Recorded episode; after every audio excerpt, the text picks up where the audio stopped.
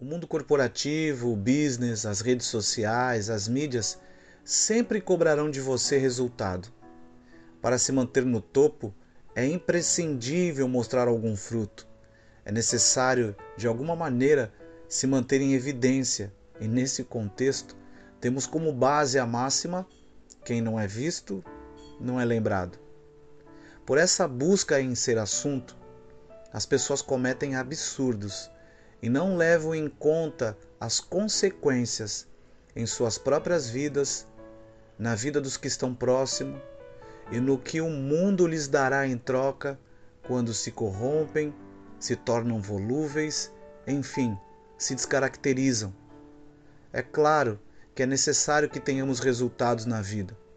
Porém, o que é nocivo é a maneira na qual eles são conquistados.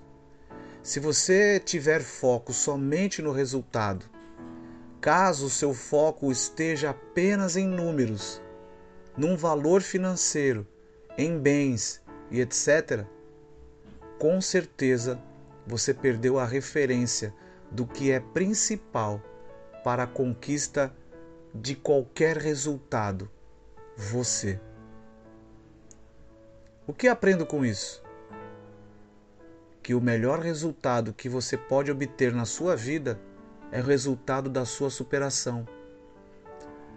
Pessoas que só pensam em números são apenas números.